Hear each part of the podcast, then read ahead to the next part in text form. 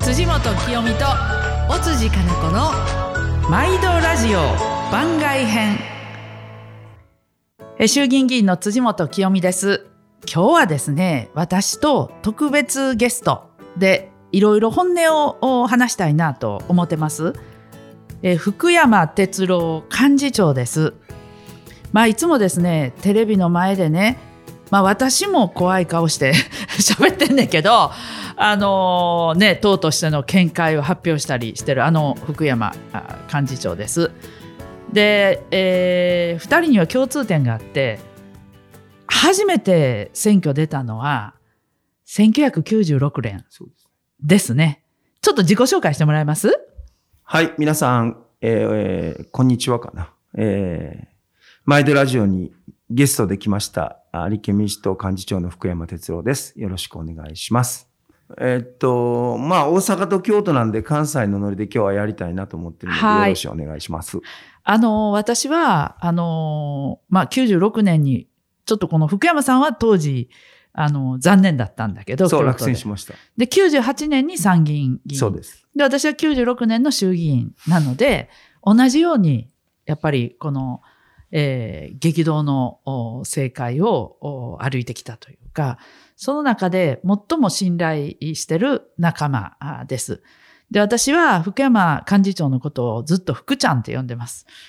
で、福ちゃんは私のことを、清美さん。って呼んでます。ずっとこうやってですね、やってきたので、今日はちょっと福ちゃん、清美さんで行ってみようかなと思ってます。OK です。で、あの、思い起こせば私らの共通のですね、まあ師匠というか、うんいろんな意見を聞いて、あの、指導いただいた、筑紫哲也さん。ね。いや、本当にいろいろお世話になりましたね。ですね。で、ニュース23やる前、朝日ジャーナルとかもやってらっしゃって、今の若い人たちはあんまりピンとこないかもしれないんだけど、あの、ジャーナリストっていうか、まあ、哲学者的なところもあったしね、そういう方なんですよね。本当にあの、あれだけ毎日テレビ出て、有名人なのに気さくだったし、知的好奇心は旺盛だったし、音楽とか芸術とか映画とか大好きだったし、人生こんなになんでこう密度濃く幅広く生きてられるのかなっていう、まあ、人生の生き方の見本でもあったし、世の中を見るときにこういう視点で見たらいいんじゃないかということの指標でもありましたね。で、あの、私は筑紫哲也さんというのは大人って書いて、対人、大きな人、うんうん、なんかそういう感じがしてたんですよね。で、私は、あの、もっと古くて1995年ピースボートに家族で乗ってこられた時からの付き合いだったんだけど、あの、この政界に入ってから私は福ちゃんのことで覚えてるのはですね、えー、議員辞職があったんですよ。私、秘書給与の問題。うん、それで、その後、参議院選挙があって、それ同じ、一緒に選挙だったの。衆議院だったんだけど、議員辞職して参議院に出たんですね。で、その時に、もちろん福ちゃんは通ったんですよ。3期目ぐらいかな。いやいや、だからもっとだよ、もっと。だから2001年か2004年じゃないの ?2000。参議院選挙。そうそうそう。2004年。2004年だ。うん。そうそう、僕2期目の選挙。そう。で、私はその時、あの、ごめん選挙というのをやって落選した時に、筑紫さんが、あの、京都でね、あの、辻元かわいそうやから励ましたろうって。で、そこに福ちゃんも来てくれて、覚えてへんやろそれ、京都でやった時やろ？励ます会、うん。それ、梁山泊やった？あ、名前言うたらあかんのかな、うん、ええか。梁山泊やね。ない、ないね、梁山泊。そうね。そうね、京都に梁山泊っていう料理屋さんがあって、梁山泊っていう名のごとし、もういろんな舞台やってる人とか、それから政治関係もいれば、ジャーナリストもいれば、ね、文学者もいらっしゃいましたね。ああ、水上さんな、うん、努さんな。ずっと来てたりとか、灰谷健次郎さんとかね、石川さゆりちゃんとか、そうそう。キキキリンさんとか、そうそう。みんなその梁山泊仲間で。ハモ、ハモの鍋が美味しいんですわ、またこれが。ね。あの、京都今頃美味しいんですわ。で、あの、呼んでくれて、で、こっち、福ちゃんは通ってるやん。私、辞職の後一回落選して、その後衆議院で小泉郵政選挙で復活するんだけど、落ち込んでた時、すごい嬉しかったの。あの、それやってくれてね。で、それも梁山泊っていうさ、みんなでいろんな作戦を立てる。だからよく梁山泊に集まってね。その後ね、もうなんか毎年、筑紫さんと清美さんと仲のいい人と、うん、なんか一年に一遍ぐらいはご飯を食べましたよね。そう。そういう、まあ仲なんですよ。ですから、あの、志をやっぱり一緒にしてね、あの、諦めずへこたれず、ずっと来てるということで、まあ、あの、ここのとこですね、まあ、菅政権な、あまた緊急事態宣言、東京は延長と。それから、えー、神奈川、埼玉、千葉。東京延長じゃないよ、再発令あ、再発令だ。再発令。そう、マンボウだったから。うん、で、大阪が、このまん延防止等重点措置の延長と。で、この緊急事態宣言4回目やろ ?4 回目。この年、今年に入ってですね、えー、緊急事態宣言かマンボウが発令されてない日は、21日間しかない。ずっとや。ずっと。ね。うん。だからこの前緊急事態宣言解除するときも、枝野代表が、100人を切るところまで我慢しようと。そうしたら、この変異株も含めて、あの、追跡できるから。っていうことを菅総理に相当強く訴えたよね。けど、結局、また解除しちゃった。で、我慢しきれずに解除して、で、またもう一回なって、で、経済も損して得取れやのに、今、えー、もう経済も自己大変から解除しよう言うてして結局損してるみたいなね。どう思う？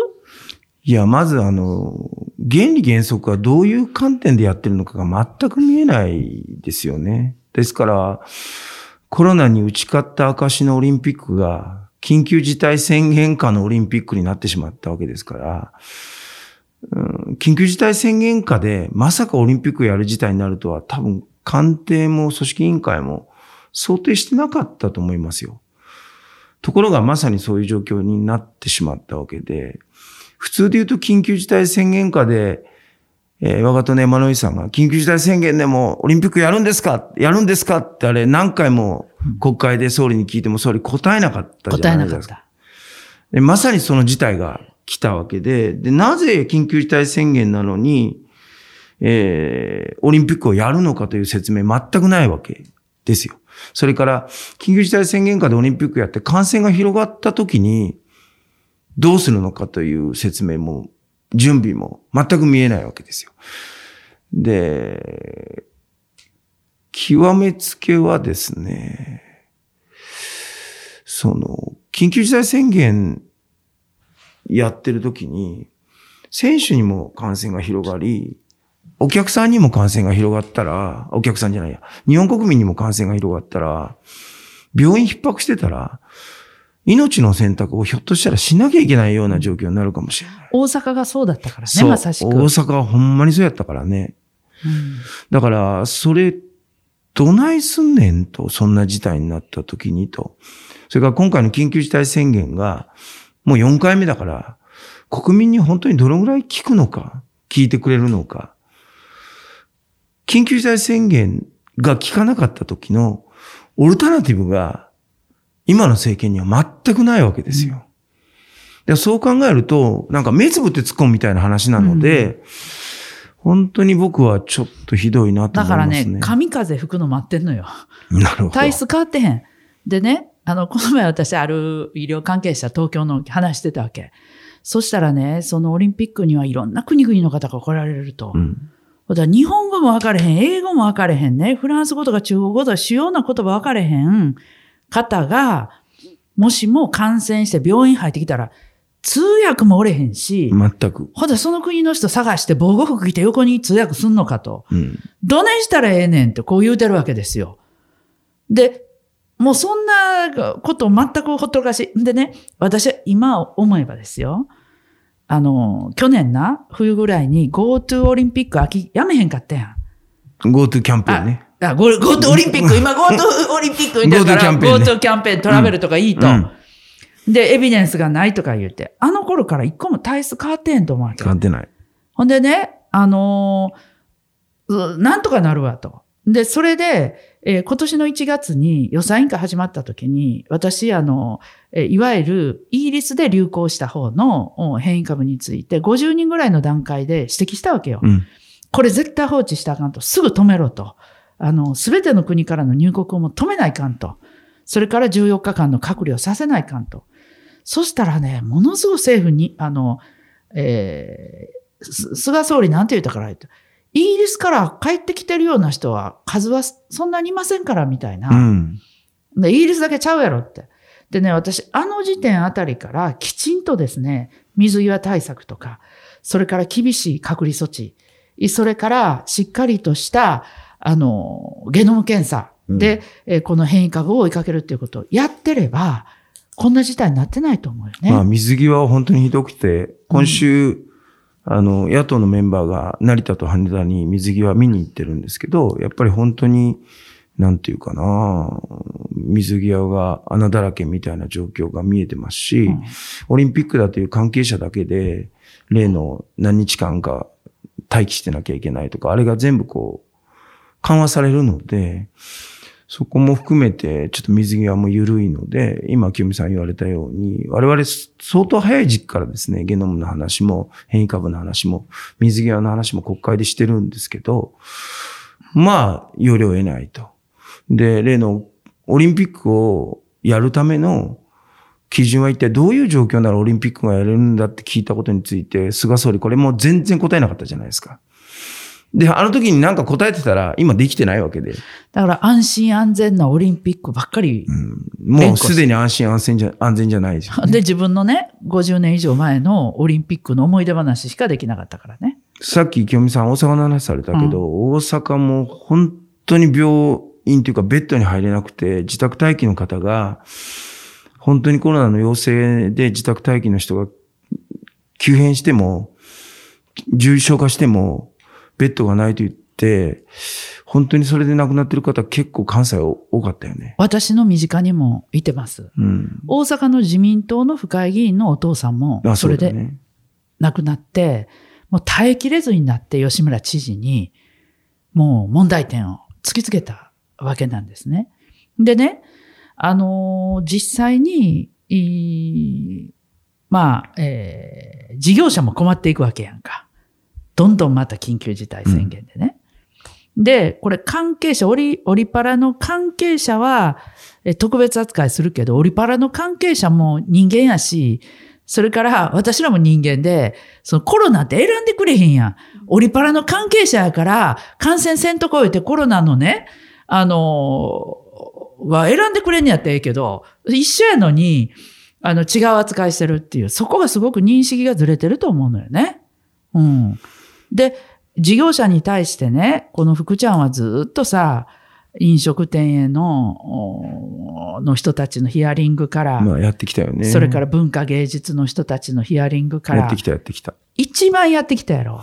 まあでも、京美さんや代表とも一緒に現場行ったりさ、うん、話聞いたり、リモートで聞いたりしてきたけど、それ僕らのとこにだけじゃないわけよ。普通は自民党のとこにも行っておられるはずなわけ。でも全く政策に反映されなかったよね。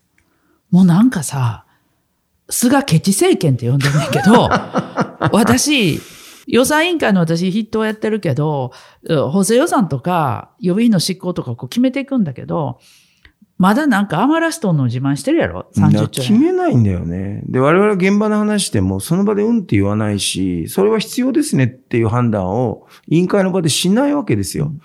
だから非常になんていうか、継ぎはぎだらけの、最初はだって保証しないっていう安倍総理の国会での答弁から、全部スタートしてるわけだから。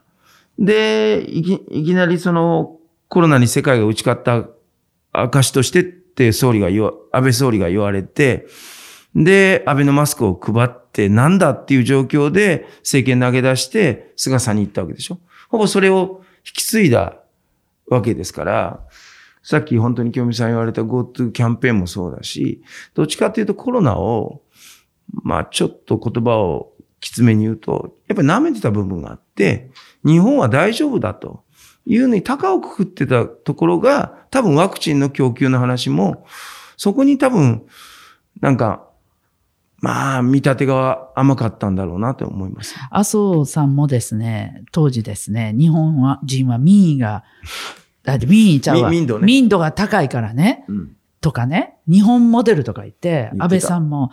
だから最近は私ね、安倍菅政権と呼ぶようにしてるわけ。うん。あの、安倍時代を忘れたらあかんと。で、菅さんはその時から官房長官として、10年近く官邸に一番長く居座ってるわけで、この安倍菅政権のやっぱり失策だと思うわけ。で、確かにね、ちょっと話変わるけど、私らも東日本大震災の時に苦労したやんか。で、あの、当時は、まあ、えー枝野さんが官房長官で、官房副長官が、えー福ちゃん、はい福山さんで、補佐官が、私、そ補佐官やってて、で、当時、戦国さんがまた官房副長官で戻ってやってたんですよ。であの時思い起こしたらね、そのあの時も、もう手探りなわけ。明日また原発が爆発するかもしれないとか、う。まあ、前例がなかったからね。うんコロナと一緒で。で、かつ、あの、一挙に来るわけじゃん、津波って。で、一挙に2万人以上の方の命を失うような事態が起こり、原発も一挙に爆発したわけ。で、その後、もちろん被災者支援やっていくわけだけど、今回のコロナって、じわじわ来てるやんか。ほで、1年前と同じ失敗やってるやろ、今。で、やっぱりこれ危機管理上ね、問題があるんじゃないかと思う。で、あの時は少なくともみんなが努力しようとしてたのは、官邸に情報を集約するということだったわけですよ。それでスポークスマン、まあスポークスウーマンじゃなかったんだけど、は枝野さんに統一してたわけよね。そうですね。あらゆることをね。まあ、枝野官房長官のところに情報が来ないものを他の省庁が発表したら怒るぞと言ってやりましたからね。うんつまり全部集約しろと。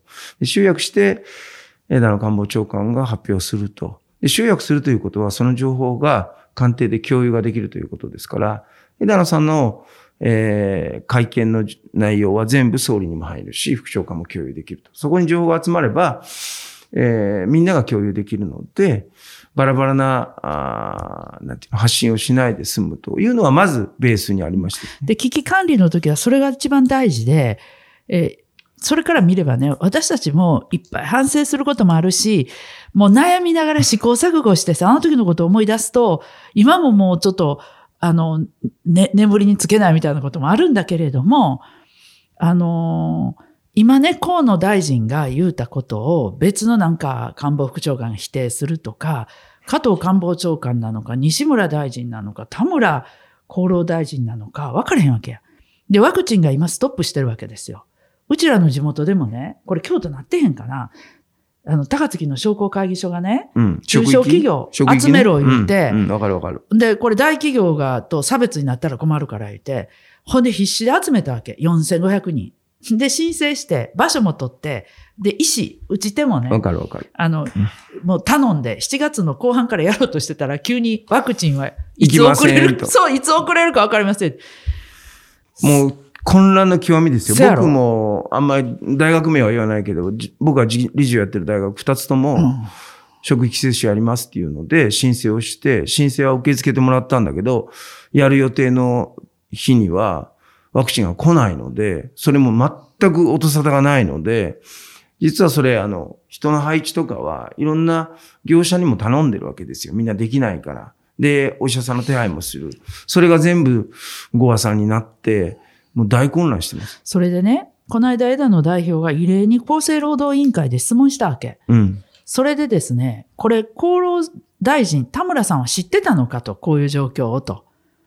それで、河野大臣はいきなりワクチンはしばらくきあの渡せませんみたいな話をして、そしたらね、厚労省はどうも知らんのか知ってたんかなんかわけ分かれへん答弁でね。はっきり答弁しないですよね。うん。でね、やっぱり危機管理の問題で言えば一番は、やっぱり情報を一つに集約して、それを世の中に伝えていくっていうことが大事。で、当時東日本大震災の時どうなってたかっていうと、福山官房副長官とか、当時の補佐官で、まあ、細野さんね、とか、馬淵さんとかが、まあ、原発チーム、主にね、原発っていうのは、ひとたびその、さらに被害が拡大したら、ものすごい東京までやられてしまうかもしれないということが、まあ、集中してほぼやってたわけよね。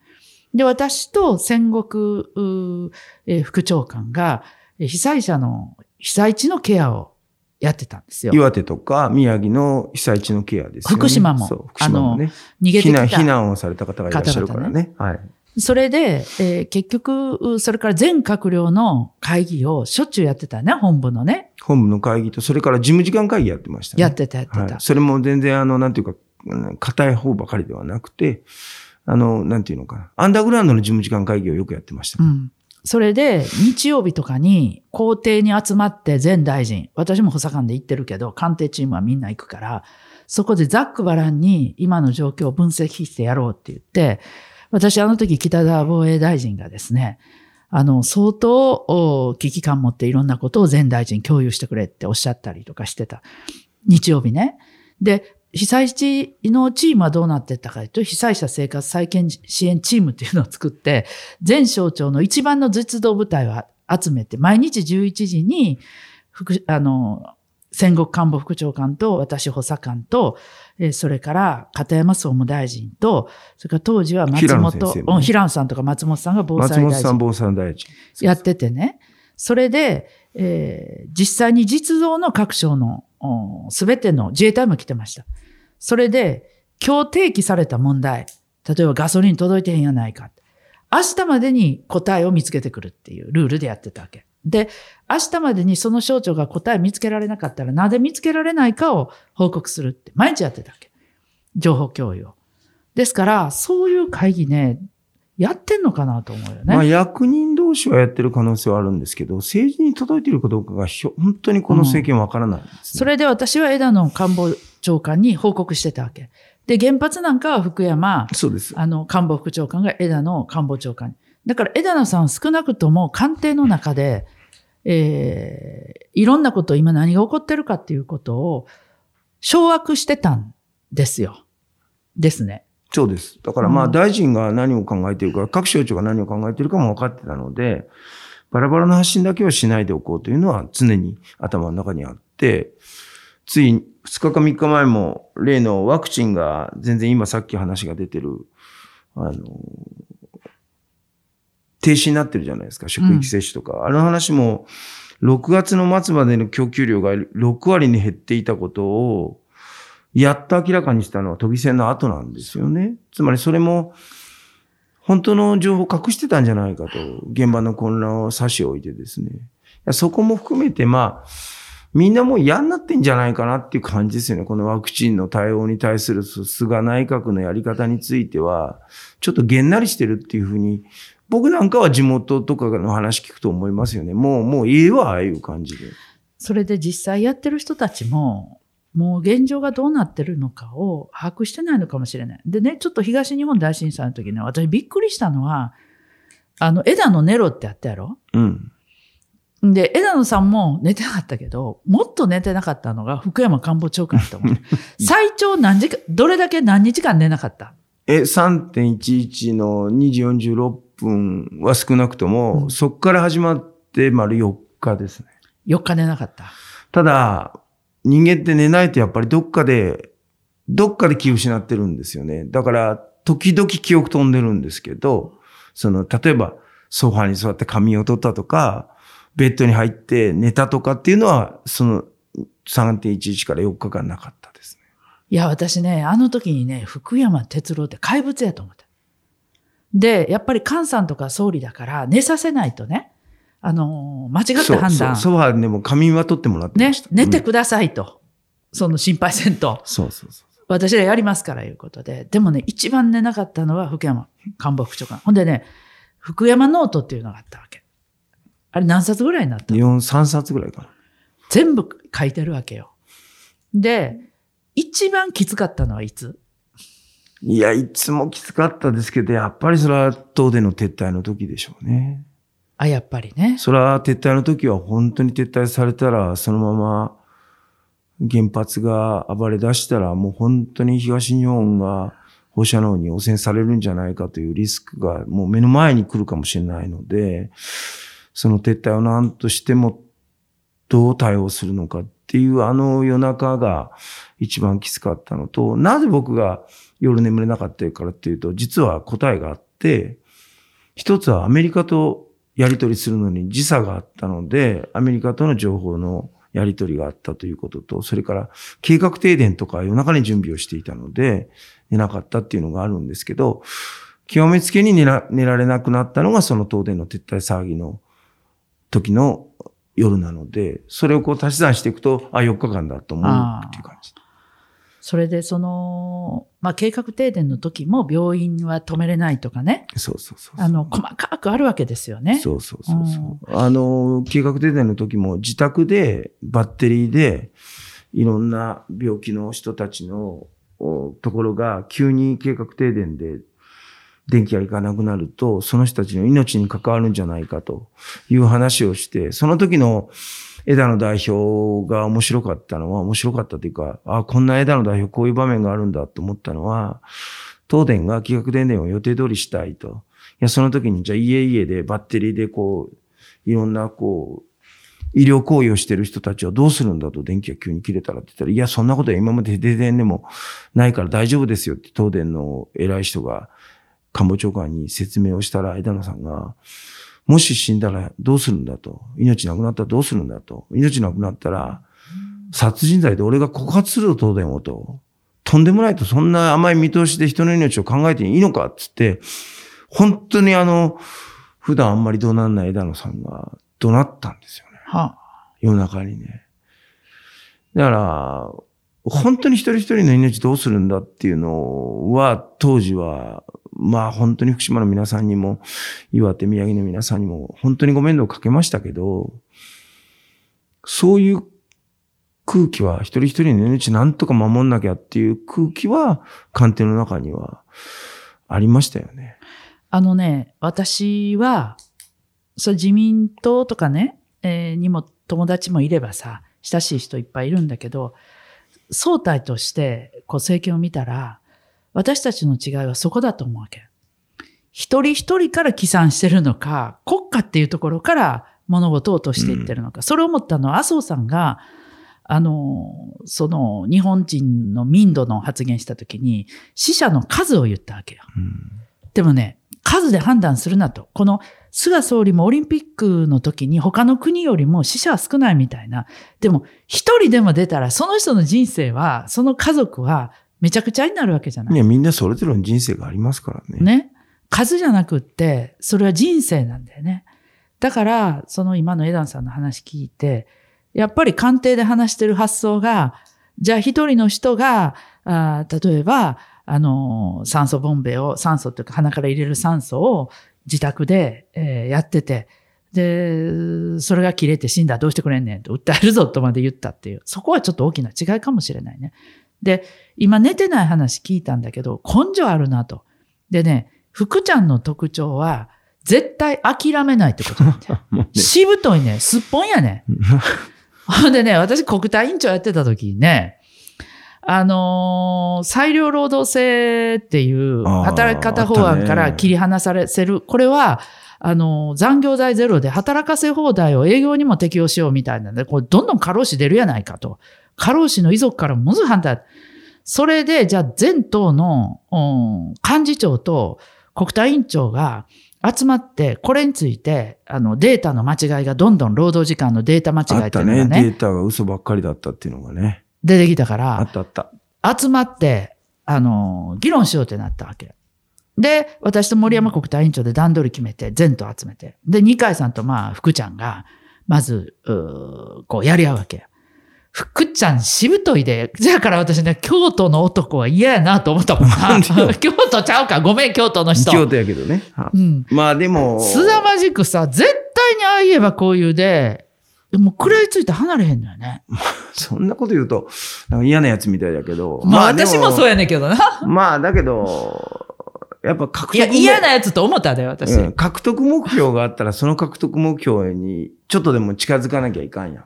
やっぱり。ほんでね、二階さんがもうね、ギブアップになってね、休憩醤油わけ。ああ、言うたね、言うたね。うん。何回も休憩するわけ。ほんで、でも入ってくるやろ。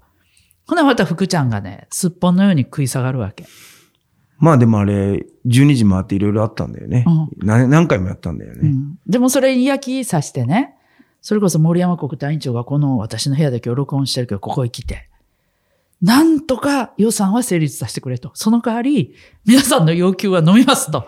切り離しますという、いや、ほんま、いろんなことありましたね、政治はね。うん。でもそれはね、すごいしぶとい、諦めないというのは特徴なわけ。だから嫌われる面もあるのよね。嫌われるのはしょうがないよね、政治家だから。うん。それで、しぶとさはやっぱりね、お父ちゃんやね。お互いに。まあ、親父はひどい親父でしたからね、うちは。だから、二人の共通点は、子供の時に親が蒸発して家出をしてるっていう。借金作って。うん、まあね。福ちゃんとかは酒やろ？うちは酒と商売潰しましたね。うちは、夜逃げしましたから。うちも、うちは、まあ、ギャンブルと、で、商売潰して、うちも夜逃げ同然や。で、まあ、ねえ、今から思ったら、でも二人ともお父さん許したね。まあ、許したのは死んでからですけどね。あ、そう。っていうか、もう最後、親父と会話するようになった頃に、もう、親父は死んじゃいましたから、突然。うん、だから、まあ、うん、わかんないけど。まあでも親父のおかげで随分鍛えられましたよね。いろんなこと。だから親子三人で、当時大田区で、町工場やっててんやろ？そうそうそう。三人じゃないよ。いっぱい従業員も。ああ、で何の工場やったん？鉄鋼関係。で、それで、まあ酒も酒も飲んだし、商売潰したし、競馬もやったし、ギャンブルもやったし。ああだって馬がいたもん。競馬馬がいたもん。それちょっと深刻やな。だから、いや、だけど、それで、潰れたら。お、おもろ、潰れた、潰れたんやけど、おもろい親父はおもろい親父やった。だから僕なんか今でも思いますよ。うちの親父なんかに比べると自分はスケールちっちゃいなと。それで、結局潰れて、そう、親父が、家出して。親父はいなくなった。ね。行方不明になって、お袋の実家の京都に夜逃げした。夜逃げしてね。で、弟と3人で。住み込みで働いてたのが15、6歳の時。そやろ？で、うちは、えー、小学校6年の時に3年間父親が借金作って、これはギャンブル、もう兼ねて。ほいで家でしたわけよ。ほんで私らは親戚の家に、奈良の吉野の山奥の親戚の家に預けられた。あ、奈良行ったんや。そう、吉野や。それはもう山奥や。ほんまやね。うん。だからそこはね、私は共通点かなって。でもまあ、不幸自慢はしたくないのよね。そうそう。別に暗く生きてきたわけじゃないから。でね、このね、あの、福ちゃんの記事があってな、はあ、貧しさが顔に出ないようになるべく笑顔でいるって書いてあるんだよな。はいはいはい、はい。ね。私も子供の時に母親が、しんどい時ほどきっちりせないかんと。そうそうそうそうで、あの、っていうのをすごい言われてね。うん、あいつはボンボンやなって言われるのが目標やった。私も金持ちの娘に勘違いされたいと思って生きてた。うん、でもな、でもな、二、うん、つあんのはな、私のがちょっとお姉ちゃんやろ、年。まず父親を許す、許すこと。うん、心から許すこと。今、うちは親孝行してんねん。え、だって二人ともまだご健在やそうそう。だから、あの、許す力をやっぱり自分の中に作ることは政治家にとって大事だと。重要、重要。思うわけよね。うん、で、それと、その私らみたいに子供の時に、ものすごく苦しい思いっていうか自分なりにね、子供の時って苦しい思いがメメガトン級で来るからさ、大人より。まあね。で、しかし、ひねくれるわけよ。根性が。まあね。うん、人を疑いやすくなるとか。まあね。それとか、あの、なんやろ。人し、逆に信じなくなるよね。うん、とか、うん、それから、あの、屈折すんねん。まあね。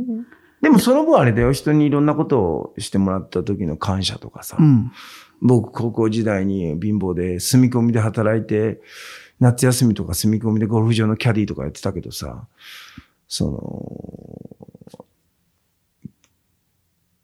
ジップとしてもらった500円札とかさ、もう涙が出るほど大事で使えなかったとかさ、すごい逆にありがたいなって感謝もすごい普通以上にするかもしれない。それでね、ただ政治の仕事をしていく上では、その自分を克服せなあかんと思う、うん、やっぱ信じる力。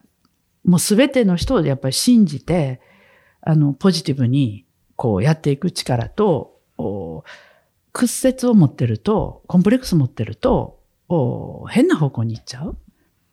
ような気がするから。僕は、あの、高校の無償化を政権の時にやった時にですね、やっぱり自分みたいに高校途中で辞めて、うん、学校行けない状況になって、そういう親が途中で商売潰したりとか、例えば親が離婚したりとか、いろんな状況っていう世の中起こりうるわけじゃないですか。その時に学校行くことだけは、なんとか社会が、見てくれると。そういう状況を作りたいなとやっぱり思うのは、思ってて、実際自分が政権の時にやれたのはすごい嬉しかったんですけど、それはやっぱり自分が学校行けなくなったことをすごいやっぱり途中で辞めざるを得なくなったことが残ってるので、で、まあお金持ちだって今回のコロナだっていきなり商売が失敗するよ、失敗じゃないけど、飲食店の方なんていうのは一生懸命やってオリンピックでこれから儲けようって言った時にコロナで人が来なくなって一気にダメになってる、商売がダメになった人とか、うん、オリンピック需要を見越してホテルがいくつも立ってるけど、そこも厳しくなったりとか、やっぱり社会がどういう変化によって自分が厳しい状況になるかわからないじゃないですか。かその時に子供とか、勉強したい人たちには勉強する環境を整えて、最低整えるっていうのは、それは政治の役割だと僕は思ってるので。自己責任。そう、自己責任論では、自助。自助だけでは済まないところがいっぱい僕は社会っていうのはあると思っているので。うん、いや、だから結局、その、自助でみんなが全てのいろんな立場の人が自助でやっていくための公助、公的サポートを作るのが政治の役割でしょ、うん、だからそういう発想で私たち子供手当だって、そう。ね、あの、全ての子供たちを底上げしていく。で、農業の個別所得保障もそうなわけで。でだから、その、自助を全ての人がやっていくための助けをする。労働者派遣法だってね、ほっときゃさ、弱肉強食になってさ、だけど、規制を作るっていう、その労働法制に。これはみんなが自助でやるため。でね、私は、あの、この間コロナ、まあ今飲食店、お酒もまた出せなく、東京はなっていく可能性が高いわけですね。今の段階ではね。まだ発令されてないから。そしたらね、ニュース見てたらね、その、閉めなきゃいけない居酒屋の方が、スマホで3人の子供の写真を示して、この子たちがどうなると思いますかって言ったわけよ。そしたら飲食店で働いてる人たちには子供もいる人もいれば、独身とかやったらもういるで。で、私、あの時ね、やっぱぐさーっと来たわけよ。自分もそうやったから。いっぺんに放り出されて、借金作って家。そしたらね、子供の心にものすごいトラウマ、傷。で、私はその映像を見た時にぐさーっと来ても、胸が痛くなったの。私はまだ傷が癒えてないと思ったのね。うん。だから私たちが今保障のこととかこだわってるのは、あの、半端にね、立憲民主党の支持率上げたいからちゃうねんで。ほんまにそういうしんどい思いを知ってる人が、割と党内にもいて、特に幹事長がそれっちゅうのは大きいわけよ。いや、だからあれなんですよ。あの、頑張れる人はいくらでも頑張ればいい。うん、だけど、いろんな事情があるわけで、世の中には。そういう時に、ちゃんと社会が支えて、すべてが自助だなんて言ったら、みんながいい事態、状態ばかりではないので、その時にちゃんとサポートできる社会があればいいと思うし、それこそ枝野代表が20年言い続けてる選択的夫婦別姓だって、やっぱりそれはいろんな事情の中で夫婦別姓でやりたいっていう人だって、それは選べばいいわけで、LGBT だって我々にとって言えば、その人が LGBT で、その、社会の中で排除されたり差別されたりしてるする必要がないわけだから、そのことに対してはやっぱり平等にみんなが社会でちゃんと生きていけるような環境を作りたいということなので、僕ね、意外と今回選挙面白いなと思うのは、自民党と立憲民主党ってもう理念違うやん。違う。違うやん。だから、初めて小選挙区で理念や政策が明確に違うアメリカの民主党と共和党みたいに、イギリスの労働党と保守党みたいに、理念と政策が違う二大政党的な戦いができるのは、まあ、立憲民主党は日本の戦後の政界の中では、大いなるチャレンジではないかなと思ってんだけどね。あの、それとその、議員一人一人もね、例えば立憲にも世襲の人もたまにいるけれども、まあ2、2代目、3代目とか4代目とか戦前からやってる家系とか、そういうのも自民党ゴロゴロいるわけやん。そうね。で、今回引退あの引退する人もまた息子出すや娘出す。だから、その理念、国家が先かとか、人が先かとか、いろいろあるんだけど、で、今の時代は右対左でもなくって、上対下みたいになってきてんのよね。格差広がってね。で、その時にやっぱ構成員も違うと。で、枝野代表や。うん。枝野さんに一番はっきり物を入れるのは福ちゃんと私やな。そうやね。厳しいことも含めて。うん、で、時々枝野代表のこれ問題ちゃうかってこう二人で話して、どっちが言うとかな。枝野さんのこともよく分かって、まあ友人としても枝野幸男がいるから、枝野さんどう？どこが良くて、どこ変えてほしい？えっとね、スイッチ入ったらすごい人ですよ。ああ。あの、本当にスイッチが入ったらこの人は、どこまでいろんなことがこう見えて、話も含めて、あ、こんな言葉が出てきた。あ、あんな対応できる。あ、あんな返しをされた。あ、ああいう将来的な絵を語ってるって、すごいスイッチ入ったら。スイッチずーっと入ってるってきついじゃないですか。うん、だそのバランスが代表にとっては重要かなと僕は思います。どっちかというと、福ちゃんとか私の国会質問見ても、こう、感情が入る、入りすぎる時もあるんだけど、タイプやろ？やっぱり質問してる時にしんどい人がこう浮かんでくるいうかさ、だからどうするんですか？って福ちゃんもそうやんか。うん。で、もう弱い人たちとか、こう、ぐっ行くやんか。で、枝野代表は、論理的に処理しようとするタイプなんだよね。ところが私は、彼が代表選に前原さんに負けたけど出た時に初めて泣いたんだよな。ああ。あの場面おった？僕いなかったと。本当、うん、あの、落選中の議員がね、枝野さん代表にしたいということで、あの、上京してきて、彼らと一緒に会話した時に、枝野さん初めて泣いたの。そしたらみんなに、今の姿のような枝野幸男をもっと国民にも見せないかんと、見せるいうかね、うん、そういうとこがあるのにね、なんかね、割と突っ張って論理的にやろうとしてるからね、そこは変えないかんと。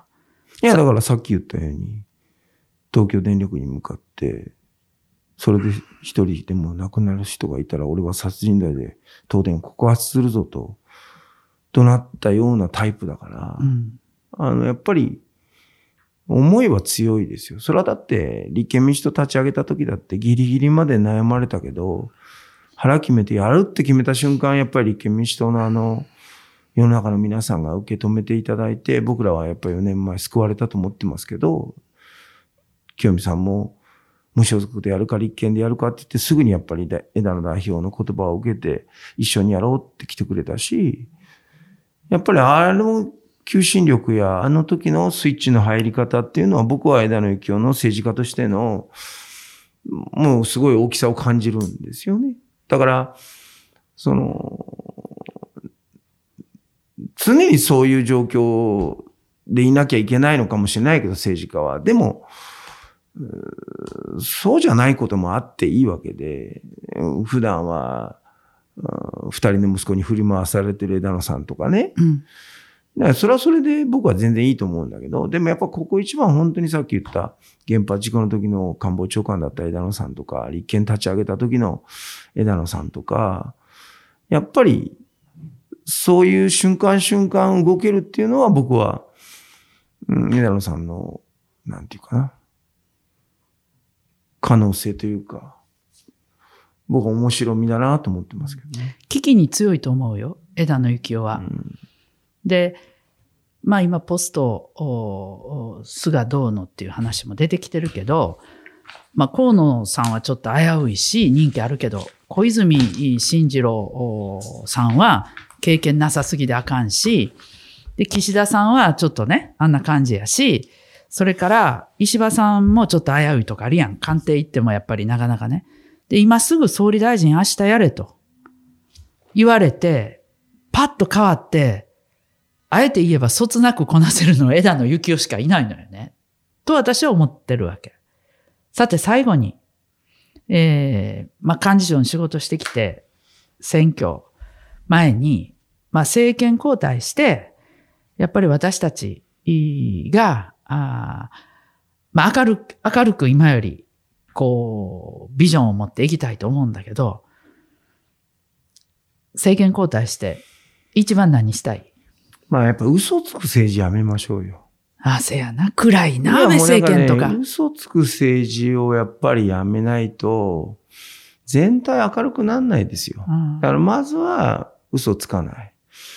からちゃんと国民に説明する。枝野総理なら、何でも説明逆に言うとしすぎるぐらい説明はできると思いますし、情報公開は枝野さんがずっと政治家としてやってきたことだし、うん、加えてやっぱり経済をちゃんとこのコロナの後、どう立て直すかについて、保証の措置も含めてちゃんと見直さないと、今もらってる人ともらってない人の、なんか、差が激しかったりとか、給付金格差みたいなのは全くナンセンスで、みんなコロナで苦労してるわけですから、そこのなんか給付措置の見直しとかを早くやることと、あとやっぱり大事なのは、中間層を元気にしないと日本は元気にならないので、一生懸命働いている中間層が、まあ毎月毎月厳選でたくさん税金取られて、保険料取られて、一方でコロナで厳しい状況でも、そこのには何もないわけだから、僕らはいつも言ってるように、1000万以下の中間層の皆さんへの減税、減免をして、そこまで勇気づけると。で、低所得者の方には、うん、ちゃんと現金給付をすると。で、加えて、えー、次元で消費税を5%に下げることによって、このコロナで傷んだ日本の経済を全体として元気にすると。やっぱ消費が上がんないと、みんな物買おうっていう気持ちにならないと元気にならないので、うん、まあ、そういったこともやっていかなきゃいけないなと思いますし、まあ、清美さんだから言うけど、やっぱり原発だってカーボンニュートラルってやっと自民党言い出したけど、我々が鳩山政権の時に世界で気候変動の話をして、世界中から拍手喝采で迎えられたことなんて、あえてみんな忘れてるのかもしれないけど、我々が逆に言うと、実はアメリカもフランスもドイツも引っ張ったんですよ、10年前は気候変動のことについては。うん、じゃあカーボンニュートラル本気でやるんだったら、当然原発のない カーボンニュートラルですよね、と。まあそういったことぐらいはちゃんと僕らの政権では道をつけたいよね。うん。やらなきゃいけないこといっぱいあるので。ですね。うん、もう、まあなんか、もういいでしょ、嘘ついてさ、なんか新規臭い政権でさ、まあちょっとちゃんとした政治したいなと思いますね。だから、あの、立憲立ち上げた時、まっとうな政治というキャッチコピー。これは、福ちゃんが、夜2時頃に私らキャッチコピー決めよう言うてて、いっぱいね、あれやこれや言うて、ほんでね、ちょっとこういうのも考えたんだけどさ、まっとうな政治ってどうやられて、みんなもフラフラになってさ、頭も、夜2時半頃やったな。そうそうそう。全員さ、あ、もうそれにしよう、それにしよう言うて、福ちゃんがまっとうな政治。やっぱりまっとうな政治に原点に戻って。いや、戻ろう戻ろう。はいはい。今日は福ちゃんこと福山幹事長と辻元清美でした。今日も毎度ラジオ聞いてくれて、毎度おおきに。ありがとうございました。